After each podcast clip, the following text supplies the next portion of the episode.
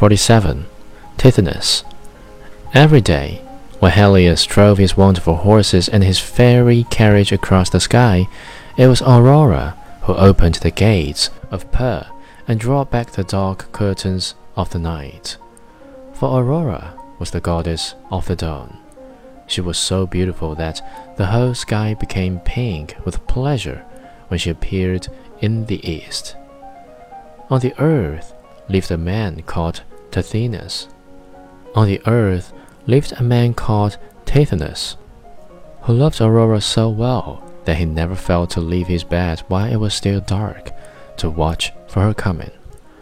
Aurora loved Tithonus too, and one day she flew to the king of the gods and begged of him that Tithonus might be given a cup of magic liquid and so become living forever. Zeus allowed this request, and Aurora took Tithonus up to Mount Olympus to live in her golden house. The goddess had forgotten to ask that Tithonus might never grow old. Therefore, the time came when gray hairs could be seen among his golden curls.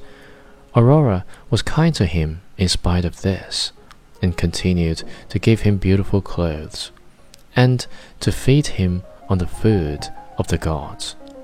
Still, Tithonus grew older and older, and in time, after several hundred years, he was so old that he could not move at all. Little was left of him but his voice, and even that had grown high and thin. Then he was so weak that he had to be shut up in a room for safekeeping.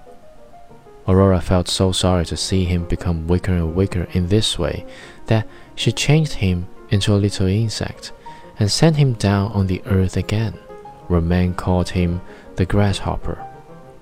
Very glad to be free and active once more, Tithonus jumped about in the fields all day, chirping happily to Aurora.